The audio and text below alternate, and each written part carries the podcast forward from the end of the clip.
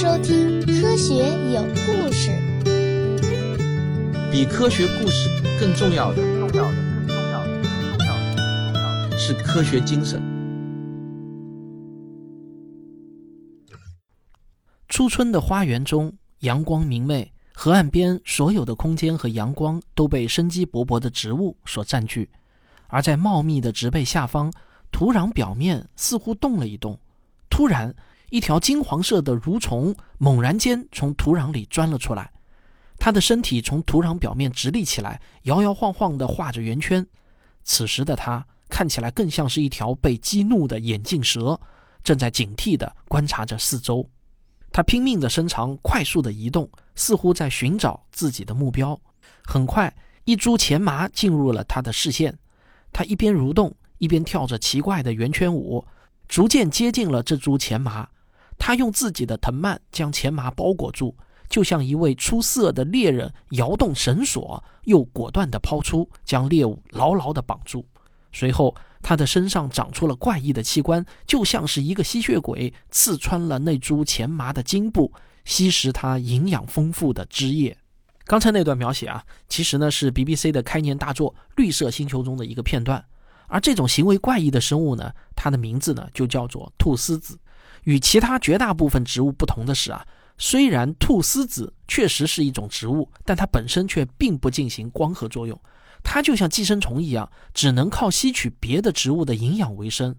而它更神奇之处在于啊，比起动物的神经系统只能传递电信号不同，菟丝子的本领似乎更大。它不仅能识别别的植物的气味，去找到自己的寄主，它本身还能传递生命的基础指令。在吸取别的植物的营养物质的同时，它就像一个生长在大地之中的电话线，可以通过传递信息的方式去提醒别的植物有危险。一株小小的菟丝子，它在不断地刷新着人类对植物的认知。这些看起来不会动的植物背后，其实啊隐藏着波澜壮阔的演化历程，还有人类通过植物来探索未知世界的史诗般的故事。而所有关于植物的故事起点。都要回归到一个最基本的问题，就是植物为什么不会动呢？植物不会动，似乎天生就是这样。它们是古老的生命形式，没有演化出复杂的肌肉和神经系统，所以呢，没有可以运动的器官。如果你也这么看待植物运动的问题，那么我可以告诉你啊，这是错误的。不知道你有没有思考过，植物这种扎根土壤、不会运动的生命，它们能够在地球上诞生，是一种偶然呢，还是一种必然？在生物书，我们把植物叫做生产者，仿佛它们出现的意义就是被动物吃掉。然而，事实并非如此。在生命诞生之初，比植物更古老的单细胞生物都浑身长着鞭毛，它们四处游动，寻找食物，感受刺激，趋利避害。它们可比植物古老得多。很显然，植物之所以不会移动，并非因为低等，更不是天生如此，而是选择不动，让植物有了更强的生存能力。这个选择不仅让植物变得异常繁盛，更支撑了整个生物圈。人类之所以能够存在，也要仰赖植物最初的选择。而选择不会动，其实并不是植物的特权。很多其他生物，它们并不是真正意义上的植物，却依然也选择了放弃运动。比如海葵和珊瑚，它们是活生生的动物，却心甘情愿地把自己固定在海底的礁石，放弃了移动的权利。那么，到底是什么样的进化优势让植物选择了放弃运动呢？通过研究所有这些选择了一动不动的生命，生物学家们获得了一些全新的洞见。这些选择了一动不动的生命，竟然在能量获取效率上比其他会动的生命更厉害。动物之所以会动，最核心的原因是在同一个生存空间，是不足以获取生存必要的能量和物质的。比如老虎想要生存下去，就需要非常多的空间。这些空间中必须要有足够多的食物，才能让老虎生存。所以老虎的一生啊，大多数时候啊，都是为了生存不得不去捕食。而对于一棵不会动的大树呢，它的根深深地扎入土壤，枝干高高的举向天空，它只需要不大的一片区域，它就可以利用光合作用的方式让自己生存繁衍。生命需要获取能量才能维持。大树虽然不会移动，但它获取能量的方式却比老虎高级。获取同样的能量，大树付出的代价非常小，它只是放弃了运动，而它的收益却非常大。不仅让自己可以长得非常巨大，还会吸引无数的动物以自己为家，甚至很多动物一辈子都不会离开同一棵大树。所以，对于植物来说啊，从来不存在环境，它们自己就是环境本身。植物不会动，反而成为了它们赖以生存的关键所在。在地球上有很多非常荒凉的地方，比如浩瀚的沙漠。或者非常寒冷的极地区域，在这些区域，别说我们人类了，对于绝大多数的动物来说，同样无法生存。但不管环境多恶劣的地方，当你仔细观察，依旧可以发现植物的踪影。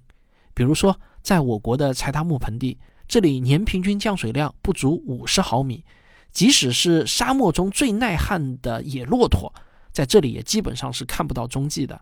但就是在这样的环境下，却生长着一种叫梭梭的植物。由于树叶会蒸发水分，所以呢，梭梭树就把自己的叶子退化成鳞片，不仅减少了水分的蒸腾，还能进一步的锁住水分。那它靠什么进行光合作用呢？是靠当年新生的嫩枝。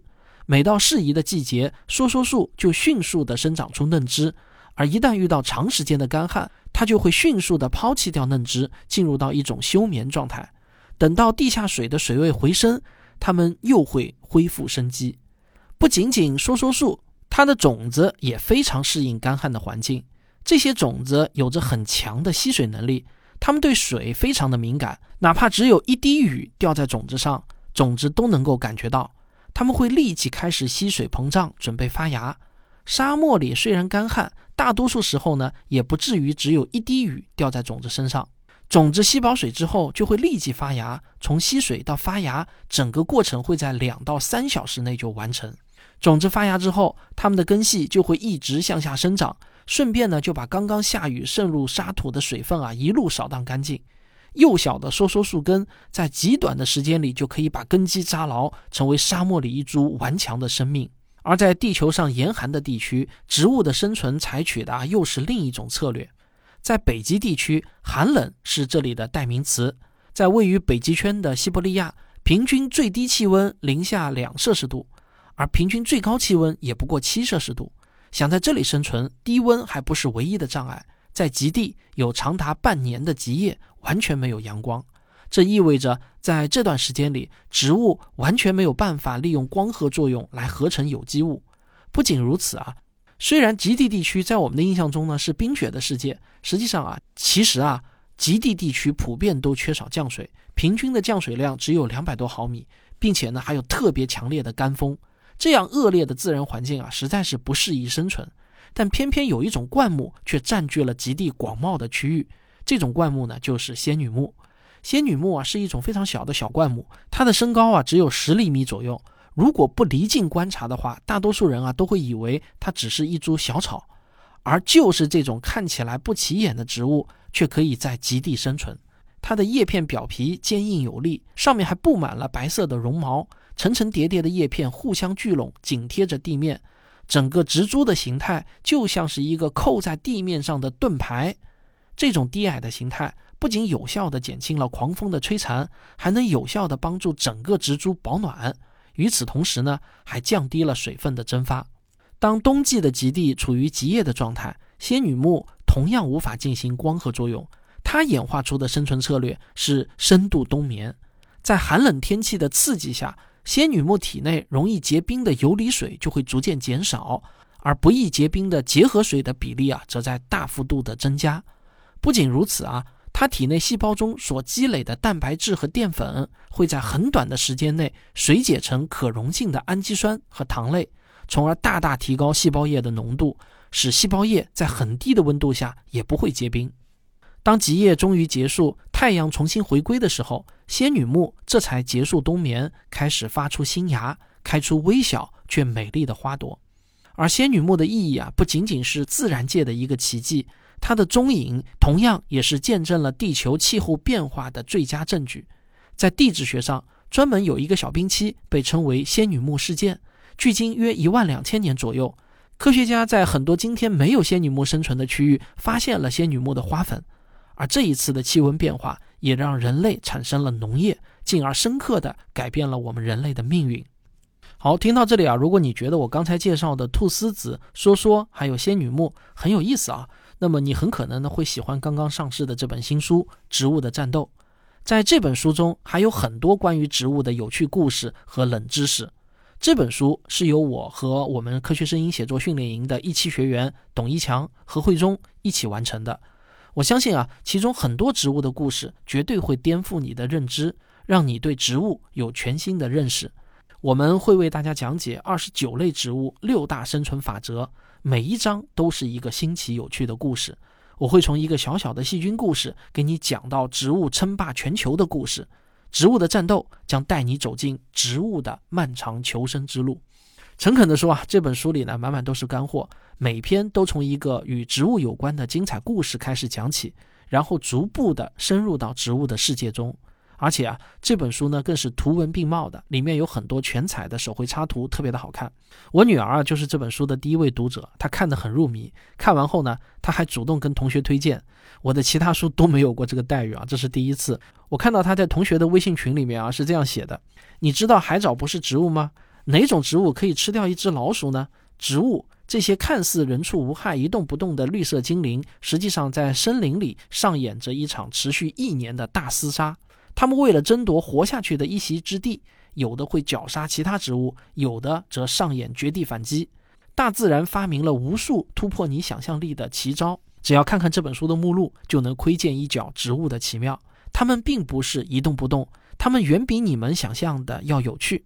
好，快来看《植物的战斗》，特好看。哈，这就是我女儿给这本书向同学推荐的时候写的一个广告词啊，我觉得挺好的。那就作为我们今天这期节目的结尾。那这本书啊，现在已经上市了，你可以在各大网络书店，或者直接就在我的频道主页的我的店铺中啊，就能找到这本书。那还犹豫什么？现在下单！